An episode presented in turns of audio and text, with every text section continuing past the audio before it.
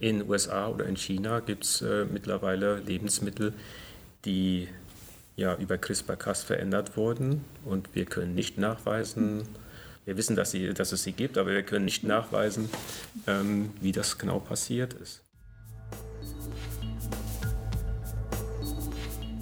Gesprächsstoff, der Forschungspodcast der Hochschule Fulda, für alle, die mitreden wollen. Ja, schön, dass ihr wieder eingeschaltet habt und uns zuhören wollt bei unserem Podcast. Ich habe heute einen ganz interessanten Gast bei uns. Ähm, es ist Professor Dr. Marc Bieringer. Er ist Professor für angewandte Biochemie für Ernährung und Umwelt ähm, aus dem Fachbereich Ökotrophologie. Professor Dr. Bieringer, stellen Sie sich doch mal bitte vor. Wer sind Sie? Ja, hallo. Wie gesagt, mein Name ist Marc Bieringer. Erstmal vielen Dank, dass ich hier in diesem Gespräch mitwirken kann. Das freut mich. Ähm, ich bin ähm, am Fachbereich Ökotrophologie in der Hochschule Fulda tätig und ähm, seit 2011 in der Lehre äh, betreue ich die Studierenden in den Grundlagen der Naturwissenschaften, also Chemie, Biochemie und äh, versuche die während des Studiums auch äh, zu begleiten und es geht dann in die Lebenswissenschaften. Da kommt die Molekularbiologie dazu, was ja auch heute ein bisschen Thema sein wird. Und ähm, ja, es, ich habe sehr viel Spaß hier in der Hochschule. Ähm, ich forsche natürlich auch ähm, in verschiedenen Gebieten. Das, ich sag mal, das Hauptthema sind Lebensmittel, Lebensmittelinhaltsstoffe, deren Auswirkungen auf die Gesundheit. Und ähm, ja, das sind die wesentlichen Themen, mit denen ich mich beschäftige. Aber ich gucke auch manchmal links und rechts am Thema vorbei und finde dort immer wieder interessante Beschäftigung. Mhm. Sie sagen Lebensmittel und Lebensmittelforschung.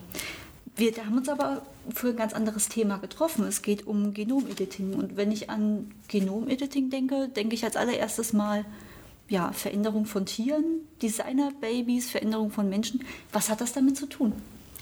Ja, das Genomediting an sich ist eine molekularbiologische Methode, eine sehr junge Methode, die aber ähm, in den letzten Jahren ähm, sehr bekannt wurde durch äh, verschiedene Umstände. Einmal ähm, ist sie sehr neu. Ähm, viele Wissenschaftler mussten sich erstmal mit dieser Methode beschäftigen, aber es war dann sehr schnell klar, dass es, äh, diese Methode ein hohes Potenzial hat, ein hohes Potenzial, um Änderungen in einem Genom durchzuführen. Und diese Änderungen ähm, sind ähm, sehr einfach durchzuführen.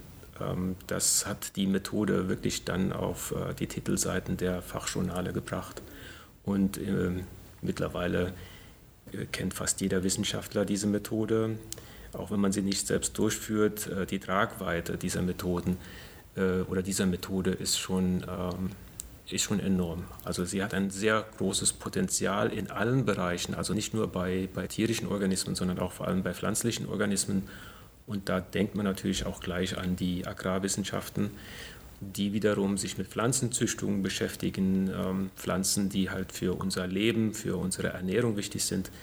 Und dann hat man diesen Zusammenhang zwischen dieser Methode und ähm, ja, gentechnisch veränderten Pflanzen sehr schnell auf den Tisch legen und muss drüber reden was Sie wir haben, auch jetzt tun. Genau, Sie haben dazu einen Fachartikel geschrieben, gemeinsam mit verschiedenen Kollegen. Was war der Ansatz, warum Sie das Thema so interessiert hat? Der Ansatz ist folgender. Ähm, man muss dazu sagen, ich selbst ähm, wende die Methode im Labor nicht an. Wir verwenden viele Methoden, aber gerade das CRISPR-Cas, äh, wir haben keine direkte Anwendung. Mhm. Auf der einen Seite. Auf der anderen Seite muss man natürlich sehen, als Wissenschaftler hat man eine gewisse Verantwortung das heißt, man muss Themen, die spannend sind, die auch für die Gesellschaft spannend und wichtig sind, muss man immer so ein bisschen im Auge behalten. Ne? Also, ist das eine schlechte Methode? Äh, nee, die Methode an sich ist nicht schlecht, genauso wie eine ja, Atomkraft an sich nicht mhm. schlecht ist. Ne? Es ist immer die Frage, wie man sie nutzt. Und ähm, das, äh, diese Parallelitäten gibt es auch bei den molekularbiologischen Methoden.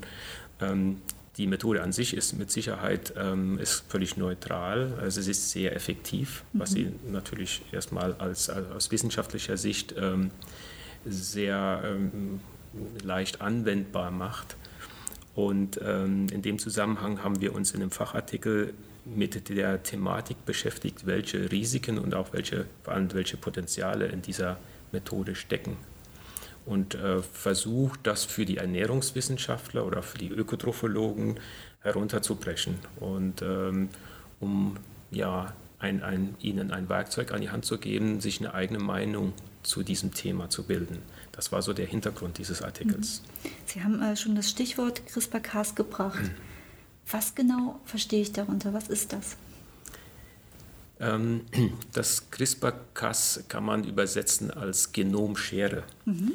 Das ist also eine, ein Werkzeug, mit dem man äh, im Genom Mutationen zum Beispiel ähm, einfügen kann in bestimmte, an bestimmte Stellen, die genau definiert sind.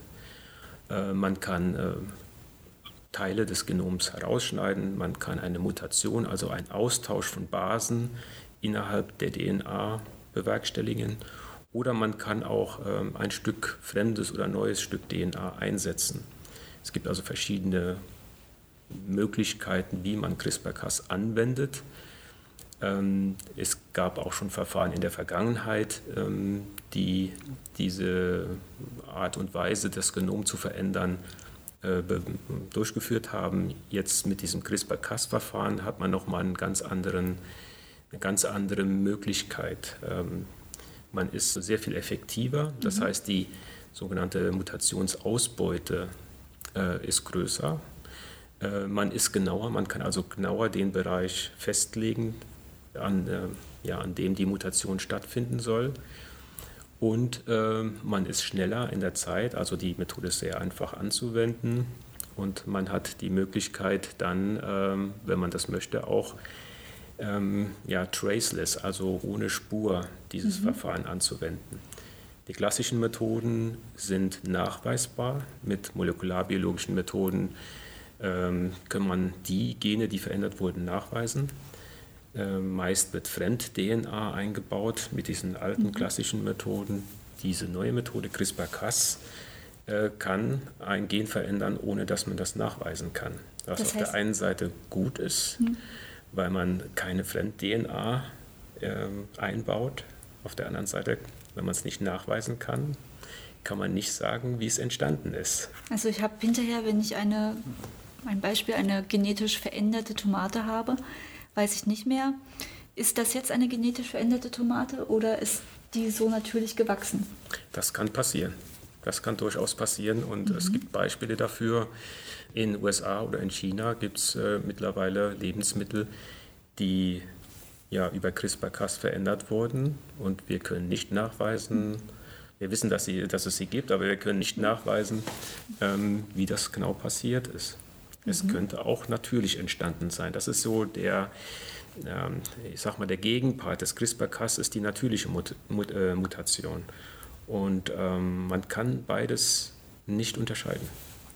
Okay, das heißt, ich kann mir aussuchen, ist mein Apfel künftig ähm, besonders rot oder besonders groß oder schmeckt besonders süß oder schmeckt vielleicht sogar nach Erdbeere?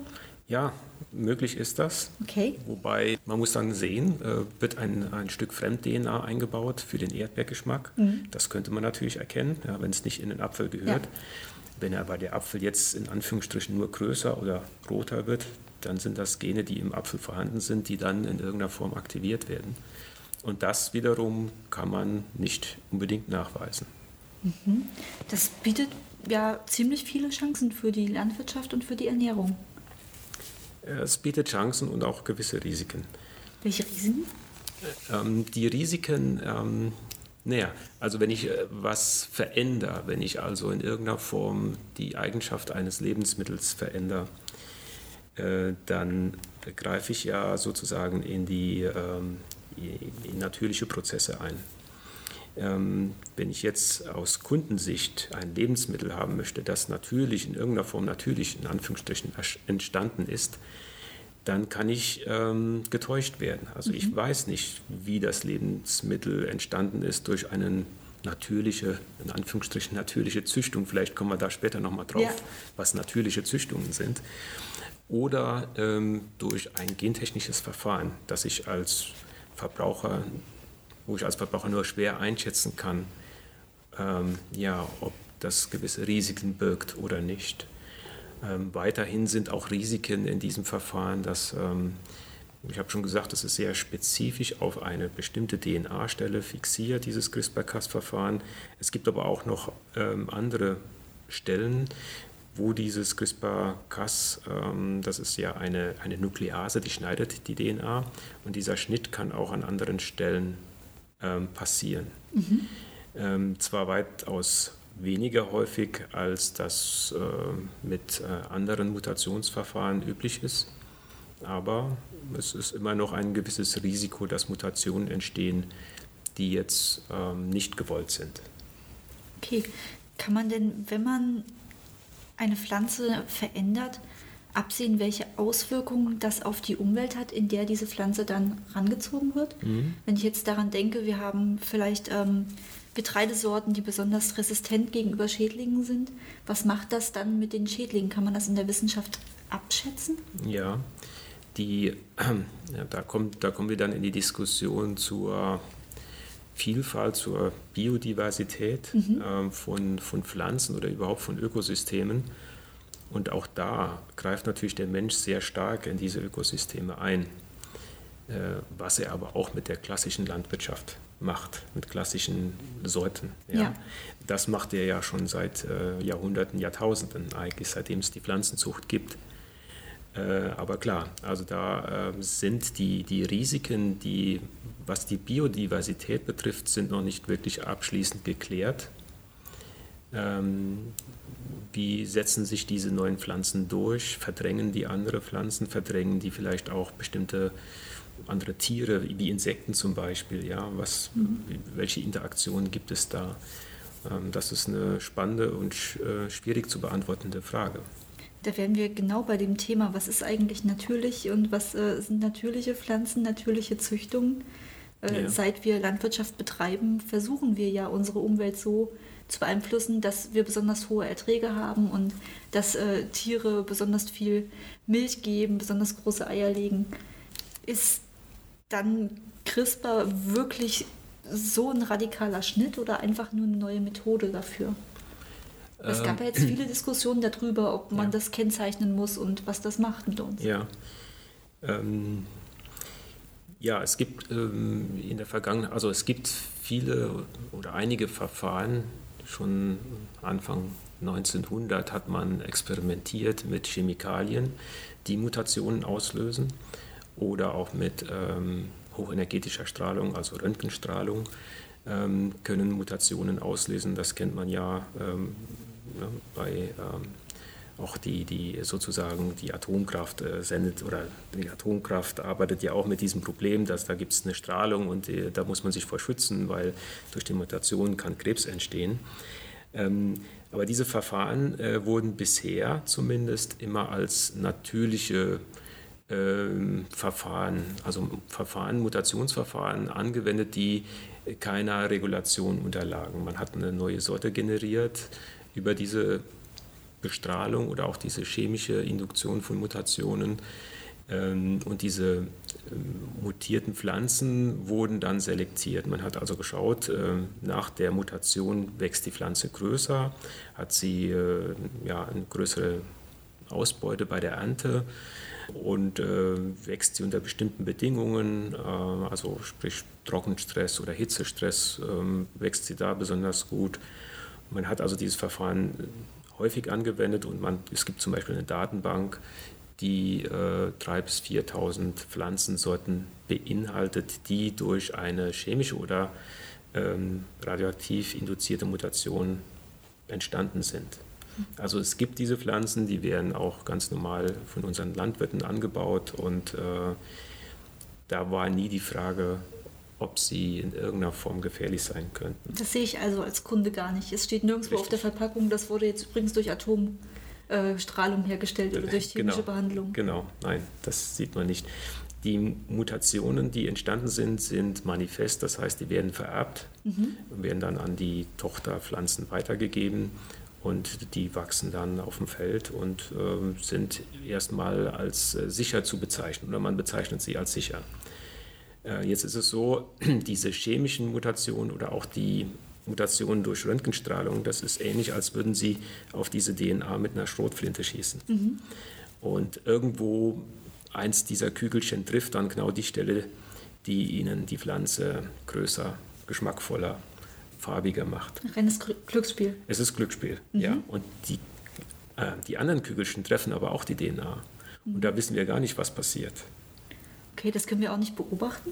Äh, nur schwer. Also es geht, man kann das beobachten, man kann natürlich sehen, wo die Mutationen entstehen, aber das sind ganz viele Mutationen, die entstehen. Also wirklich sehr, sehr viele, vor allem im Vergleich zu der CRISPR-Cas-Methode, wo wir ganz, ganz wenige sogenannte Off-Target-Effekte haben und nur ein Haupttarget getroffen wird.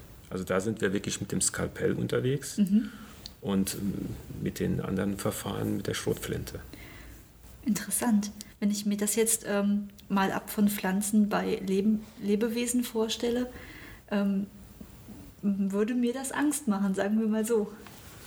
Jetzt mit den klassischen Verfahren oder mit den, mit den neuen Verfahren? Ähm, mit mit, dem, äh, mit den klassischen Verfahren. Also wenn ich äh, zum Beispiel Tiere damit verändern wollte, damit sie äh, besser sind. Ja, also Tiere werden nicht äh, mit diesen Verfahren äh, verändert, mhm, also okay. also nicht willentlich. Ähm, man muss auch dazu sagen, neben diesen chemischen und durch Radioaktivität induzierten Mutationen haben wir natürlich eine normale Mutationsrate. Also jeder Mensch äh, erfährt in seinem Leben Tausende von Mutationen, mhm. einfach durch Umwelteinflüsse, durch Sonneneinstrahlung, durch hochenergetische Strahlung, Flugzeugfliegen oder sowas. Ne? Also das ist, Mutationen sind, die gehören zum Leben dazu. Also während ich hier sitze, mutiere ich. Ja. ja. Ganz platt gesagt. Ganz platt gesagt, ja. Mhm. Äh, viele dieser Mutationen haben keinerlei Auswirkungen auf die Gesundheit. Äh, viele Mutationen sind auch wichtig oder überhaupt Mutationen sind wichtig, damit die Evolution ähm, in Gang kommt, damit der äh, Organismus sich veränderten Lebensbedingungen anpassen kann. Das kann er nur, wenn äh, sich sozusagen auch die Gene anpassen und die passen sich an durch Mutation, durch natürliche Mutation. Und ähm, dann gibt es die Selektion, mhm. die aus diesen natürlich mutierten neuen Organismen ähm, diejenigen macht, die überleben bei bestimmten Lebensbedingungen. Das ist Evolution. Ja. Und das ist also ein Prozess, der ganz natürlich und normal ist. Also Mutation ist jetzt nichts dramatisch mhm. Schlimmes. Es sei denn, diese Mutationen finden statt ähm, bei Genen, die verantwortlich sind, äh, um zum Beispiel Krebszellen zu unterdrücken. Mhm. Ja, wenn diese ähm, ja, Tumorsuppressorgene nennt man die, wenn die halt nicht mehr äh, funktionieren, dann kann der Tumor sich ausweiten. Mhm. Und das wollen wir auch nicht. Also Mutationen sind natürlich, wir müssen damit leben. Äh, wir können aber auch mittlerweile mit den neuen Werkzeugen diese Mutationen sehr genau und spezifisch anwenden am Genom. Sie haben gesagt, man kann äh, gerade diese Veränderungen äh, durch CRISPR-Cas nicht mehr nachweisen. Wenn da einmal eine gewünschte Mutation entstanden ist, muss ich das an Lebensmitteln jetzt kennzeichnen? Also werde ich das später auf den äh, Verbraucherpackungen lesen? Ist mit CRISPR-Cas entstanden? Ja, das ähm, ist eine große Diskussion. Äh, letztes mhm. Jahr, ähm, 2018, gab es ein Gerichtsurteil vom Europäischen Gerichtshof, ähm, der sagt, äh, CRISPR-Cas fällt unter oder soll nach Gentechnikgesetz behandelt werden. Also fällt unter die Regulation des Gentechnikgesetzes, wie andere Verfahren in der Vergangenheit auch. Mhm. Außerdem fallen jetzt auch die alten oder klassischen Mutagenese-Verfahren. Also die Chemie, Bestrahlung und Chemie. Bestrahlung fallen jetzt auch darunter. Okay, das waren die bisher nicht. Das waren die bisher nicht, nein. Mhm. Das ist ganz spannend, weil es gibt jetzt die ersten Klagen ähm, von Verbraucherschutzorganisationen, die sagen, wenn bestimmte Lebensmittelhersteller auf ihr Produkt draufschreiben, gentechnikfrei, meinen die vielleicht nicht mit CRISPR-Cas oder ähnlichen Verfahren hergestellten äh, Produkten, aber sie dürfen das eigentlich nicht mehr, weil jetzt sie nicht ausschließen können, dass durch Chemie oder Bestrahlung ähm, ja, mutierte Pflanzen für dieses Produkt verwendet werden. Mhm. Was wir im täglichen Leben ja machen. Wir, wir essen mit Sicherheit Brot da, mit Körnern, das, ähm, die, die halt ähm, durch die klassischen Verfahren verändert wurden. Das müsste man jetzt eigentlich kennzeichnen und das ist momentan so eine ganz schwierige rechtliche Geschichte. Also dieses europäische Gerichtsurteil ähm, hat der der gesamten Situation jetzt keinen Vorteil gebracht, sondern das Ganze nur noch etwas komplizierter gemacht. Man müsste überlegen, ob man vielleicht für CRISPR-Cas eine spezielle, ähm, ja, spezielle Gesetze verabschiedet, die genau dieses Verfahren nochmal vielleicht unterscheiden zwischen, äh, äh, von den klassischen, sowohl gentechnischen Verfahren als auch von den klassischen durch chemische Mutationen oder durch ähm, Strahlung mutierte äh, oder Mutagenese-Verfahren. Das müsste man jetzt wirklich deutlich unterscheiden und das macht die ganze Sache auch so komplex, mhm. weil wenn wir als äh, Wissenschaftler und als ähm, Berater vielleicht äh, da schon Schwierigkeiten haben, eine gemeinsame Sprache zu finden, wie schwierig ist es dann für den Bürger, ja. das noch zu verstehen und da mitzukommen und, und das Ganze irgendwie auch nochmal für sich klar zu machen, wo stehen wir hier eigentlich. Das ist das Problem. Ich sehe jetzt schon den Aufschrei in der Bevölkerung vor mir, äh, dass jetzt überall draufsteht, gentechnisch verändert. das kann die andere, die andere Alternative oder Konsequenz sein, dass man mhm. das jetzt draufschreiben muss. Ja. Was bedeutet das für unsere Landwirtschaft? Inwiefern müssen sich die Bauern hier in der Region dann beispielsweise umstellen? Ähm, ich glaube, die Bauern müssen sich nicht umstellen. Mhm. Ähm, die werden, äh, glaube ich, nicht, also so, die, es gibt ja Umfragen, die Umfragen besagen, dass äh, sich, glaube ich, kein Bauer wirklich ähm, mit CRISPR-Cas äh, beschäftigen möchte, also mit Produkten, die über CRISPR-Cas verändert wurden. Einfach weil ähm, die sagen, ja, wir haben eine große Auswahl hier an Produkten, die sind gut, die äh, werden akzeptiert von der Bevölkerung. Warum sollen wir uns da auf einen Weg begeben, der so schwierig ist? Das ist erstmal die eine Geschichte. Auf der anderen Seite ist äh, unser Lebensmittelmarkt globalisiert. Das heißt, wenn jetzt Produkte außerhalb von Deutschland, die dort produziert worden sind, nach Deutschland kommen, werden die kontrolliert. Mhm ähm, und ähm, werden ja auch in Deutschland verkauft, ob das jetzt ähm, Tomaten aus Spanien, Italien sind oder auch Produkte, was weiß ich, Avocado aus Mexiko. Wenn jetzt diese Produkte allerdings so gut sind und so viele Vorteile haben gegenüber den Produkten, die wir hier sowieso schon haben oder die auch über andere Methoden angebaut worden sind, äh, dann ist die Frage, ob es einen Verdräng Verdrängungseffekt gibt. Also was weiß ich, Äpfel, die nicht faulen im Regal. Ja? Die haben eine längere Haltbarkeit. Ja. Und äh, auch Tomaten gibt es ja auch ähm, Tomaten, die jetzt keine Faulstellen bilden. Mhm. Und das ist der Punkt. Also wenn diese Tomaten sich durchsetzen, sind natürlich die, die Landwirte im, im Nachteil, die äh, Pflanzen anbauen, die klassisch hergestellt worden sind oder gezüchtet worden sind. Also sprich mit entweder den klassischen Mutageneseverfahren oder einfach durch Züchtung. Also haben, wir als, also haben wir als Gesellschaft da auch eine gewisse Aufgabe, diese Entwicklung mitzuprägen in, durch unser Kaufverhalten? Klar, logisch. Der Verbraucher gibt genau an, wie teuer die Produkte sind, mhm. ähm, wo sie herkommen. Ja, der, die Lebensmittelindustrie bedient ja nur den Verbraucher, den Wunsch des Verbrauchers. Und wie gut das funktioniert, sehen wir an den Fleischpreisen und sehen wir an den Exakt. Milchpreisen. Also Exakt. es funktioniert nicht. Es funktioniert nicht, genau. Ähm, Was können wir da tun? ja, den Verbraucher aufklären ähm, und sagen, also ihr habt, ihr habt es in der Hand. Also wenn, wenn die Milch unbedingt unter 30 Cent kosten muss, wer soll, also wer stellt diese Milch her? Muss mhm. man sich wirklich mal fragen. Na ja? gut, wenn ich jetzt in den Supermarkt gehe, habe ich natürlich auch nicht viel Auswahl. Es gibt natürlich verschiedene Milchsorten, aber so vom Preis, von der Preisrate sind die jetzt irgendwie alle nah beieinander. Mhm. Und ich sehe auch nicht auf den ersten Blick, ist das jetzt ähm, ein Hersteller, der seine Landwirte gut bezahlt. Mhm. Ähm, ist die Möhre in der Auslage jetzt von einem Landwirt, der gut bezahlt wird, oder hat er das für Dumpingpreise abgeben müssen? Mhm. Wie kann ich mich denn da schützen?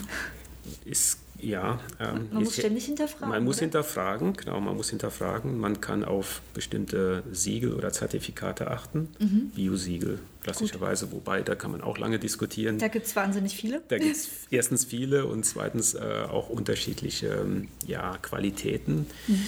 Ähm, aber das ist zumindest schon mal ein, ein, ein richtiger Weg, dass man, äh, den, den man gehen muss, um den Verbraucher einfach aufzuklären, wo kommen die Produkte her, wie sind sie entstanden da könnte man jetzt auch noch weitere Siegel, Nachhaltigkeitssiegel einführen und so weiter. Also das ist äh, ein spannendes Feld, aber ähm, ja, also da müssten sich jetzt die, die, äh, die Lebensmittelindustrie müsste sich da wirklich Gedanken machen, wie sie mit diesem Thema umgeht. Wie wir schon gesagt haben, CRISPR-Cas können wir nicht nachweisen. Mhm. Ja, es gibt Verfahren, die kann man nachweisen, aber es gibt auch die neueren Verfahren, da kann man nichts mehr nachweisen. Also nach der ersten Generation Pflanze, äh, ja, pflanzlicher Organismus ist CRISPR-Cas nicht mehr nachzuweisen. Die Mutation kann man nachweisen, aber man kann nicht nachweisen, ob sie natürlich entstanden ist oder durch CRISPR-Cas. Mhm. Und dann ist es ein natürliches Produkt. Und ähm, der Kunde, ähm, wenn er das Produkt gut findet, wird er es kaufen. Natürlich ähm, sagen wir, äh, vielleicht auch wir als, als, äh, ja, als deutsche Verbraucher oder die europäischen Verbraucher sagen, wir wollen unbedingt wissen, ob das gentechnisch verändert ist. Ihr müsst das draufschreiben. Ja, also 90 Prozent werden es draufschreiben und 10 Prozent werden sagen, naja, das kann man ja nicht nachweisen, was sollen wir jetzt da draufschreiben? Ja. Es ist ja, kann uns keiner nachweisen, dass wir hier in irgendeiner Form eingegriffen haben ins Genom. Mhm. Welche Aufgabe sehen Sie da bei den, bei den Wissenschaftlern, bei, den, bei der Hochschule in der Aufklärung und in der Kommunikation?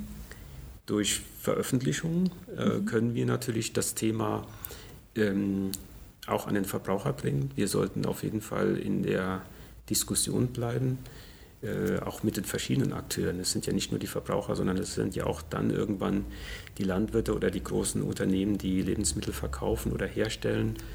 Ähm, es geht natürlich äh, auch darum, dass wir äh, diesen Diskurs begleiten. Ähm, wir machen das ja auch zusammen mit der Hochschule Witzenhausen, dem Fachbereich ökologische Agrarwissenschaften, der ähm, sich äh, in diesem Gebiet natürlich auch gut auskennt, der die Akteure kennt, der die, die Meinungen kennt. Und wir haben zusammen eine Promotion auf diesem Gebiet. Ähm, der Herr Sieber, der war auch Co-Autor mhm. von dem Artikel ähm, und äh, der beschäftigt sich mit der Positionierung der verschiedenen Akteure zu diesem Thema CRISPR-Cas. Das nennt man Frame-Analyse. Mhm. Und der guckt sich an, welche äh, Publikationen es zu diesem Thema gibt, welche ähm, Meinungen, Interviews, Podcasts und so weiter ja. es gibt. Und ich glaube, das ist eine ganz spannende Geschichte. Sind denn da alle Wissenschaftler ähm, geschlossen dafür, CRISPR-Cas anzuwenden? Oder gibt es da auch unterschiedliche Meinungen? Gerade wenn Sie das Framing ansprechen, die Positionierung, wie sind denn die Positionen?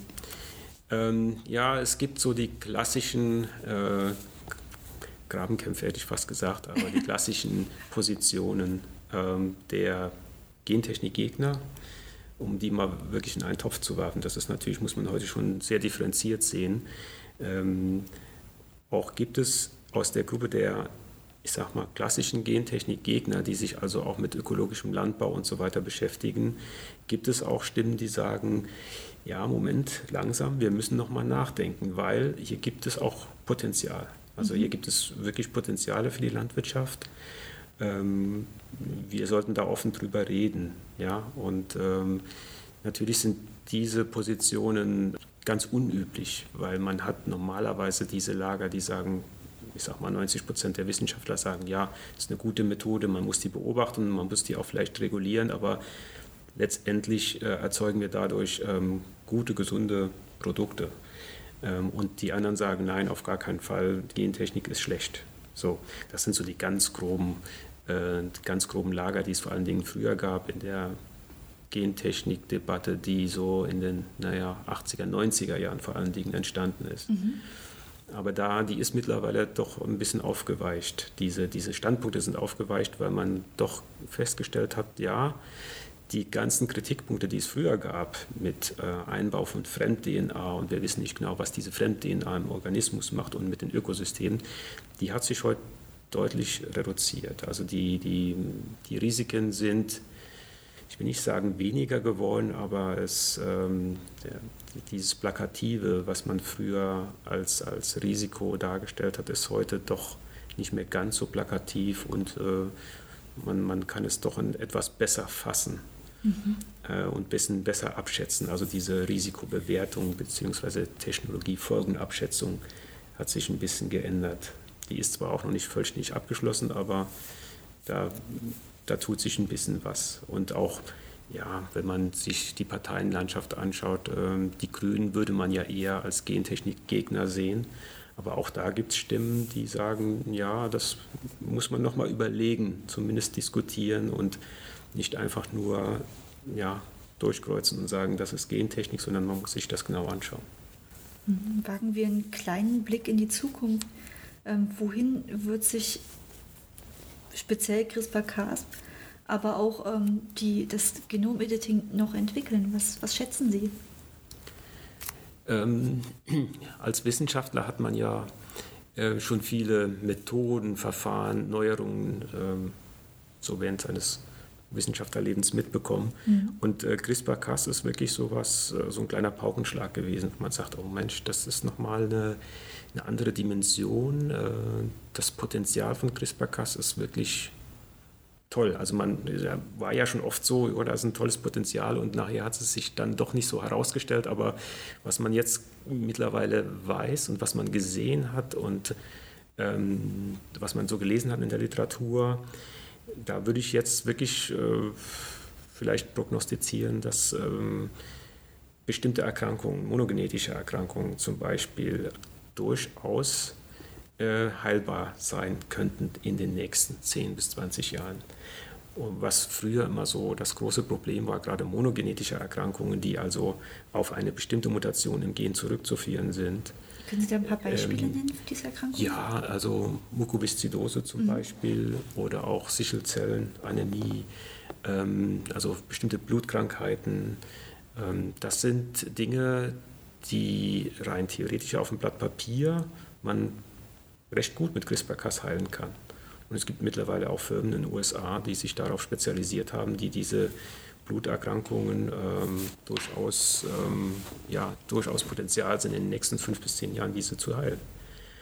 Das heißt, da gibt es in der Medizin gibt's ein sehr großes Potenzial. Und ich glaube, die Medizin ist auch dann so ein bisschen der Wegbereiter für die Landwirtschaft. Okay, also, also nicht umgekehrt. Ja, ich glaube nicht. Also wenn man sehen, dass man, wenn man sieht, dass die Methode Menschen heilen, vielleicht sogar vom Tode retten kann, dann kann sie nicht so schlecht sein. Das ist jetzt auch sehr blatt, aber das ist so ein bisschen das Denken. Ne? Also wenn, die, wenn das Gute aus der Medizin, warum soll das nicht gut für die Pflanzen sein? Ja, so denke ich, ist die Medizin Wegbereiter für CRISPR-Cas in der Pflanzenzucht.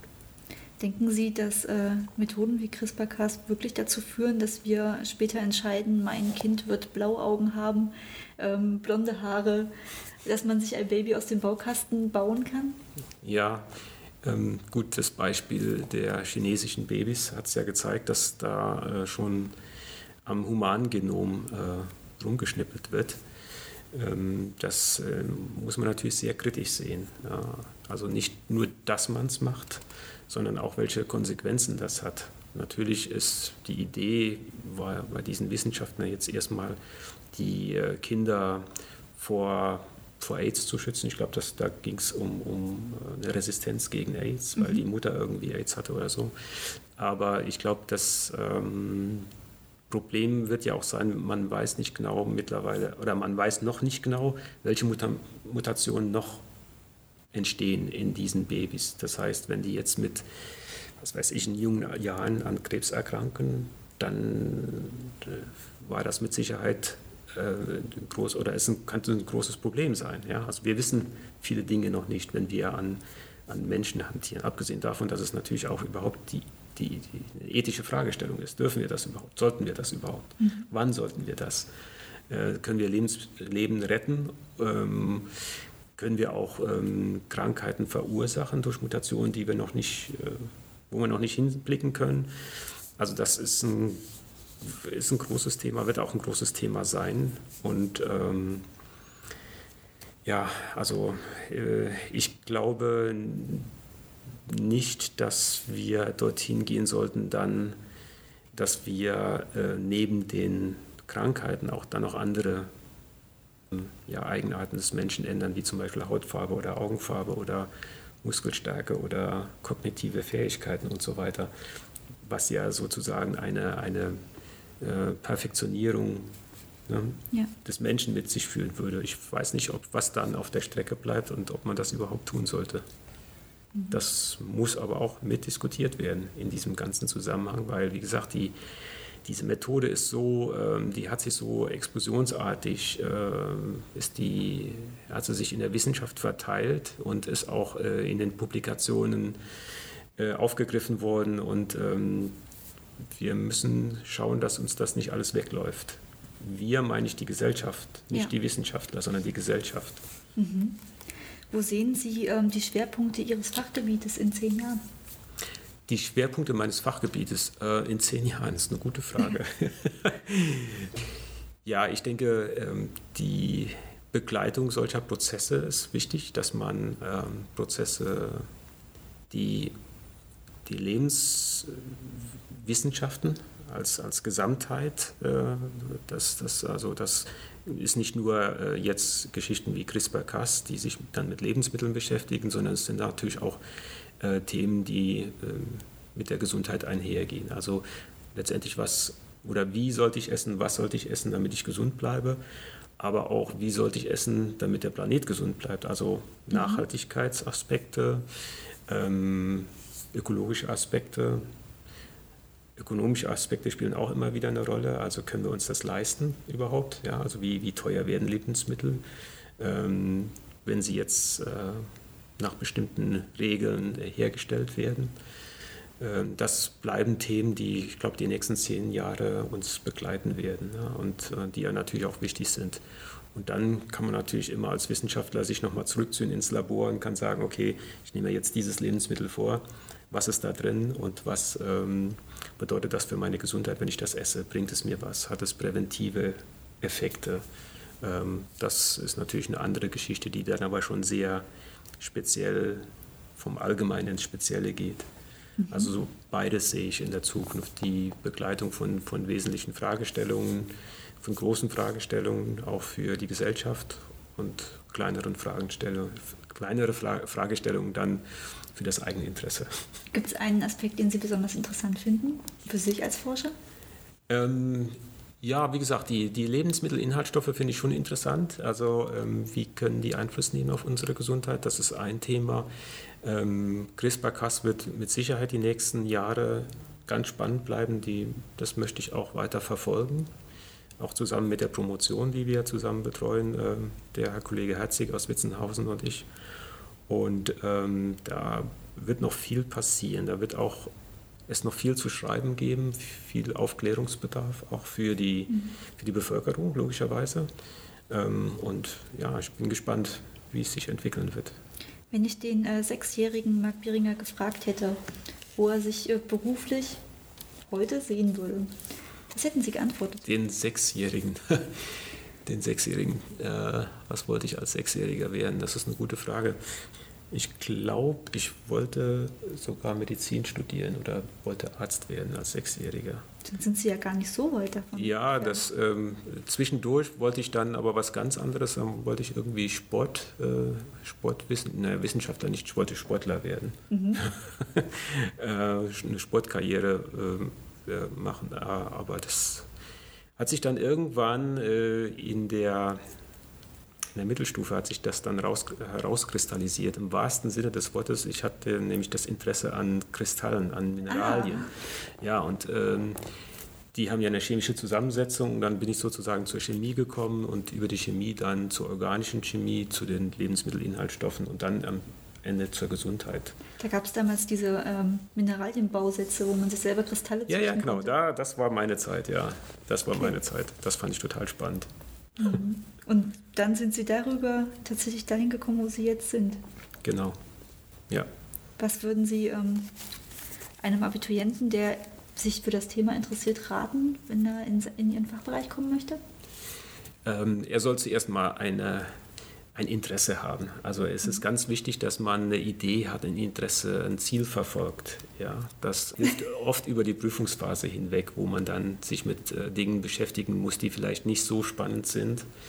Ähm, deswegen, man muss ein, eine, ein Ziel haben, eine Idee haben, irgendwas haben, was einen beschäftigt, was einen fordert und äh, wo man Spaß dran hat zu arbeiten oder zu, zu lernen. Ja, also wir lernen ja auch. Ähm, ich glaube nicht, dass ich vor zehn Jahren gewusst hätte, was ich alles in diesen zehn Jahren dazulerne und äh, wohin sozusagen dieses Lernen dann auch meinen beruflichen Weg steuert. Das ist ganz spannend. Ja, also auch äh, ich, ich, hätte, ich kann zwar sagen, in zehn Jahren würde ich mich gerne dort sehen oder hätte, ja, aber das hängt immer von den Themen ab, die mich interessieren und die, die spannend sind, ja. Und die beeinflussen letztendlich den Weg. So kann man sagen. Professor Dr. Marc Beringer, ich danke Ihnen vielmals für das Gespräch. Gerne, sehr gerne.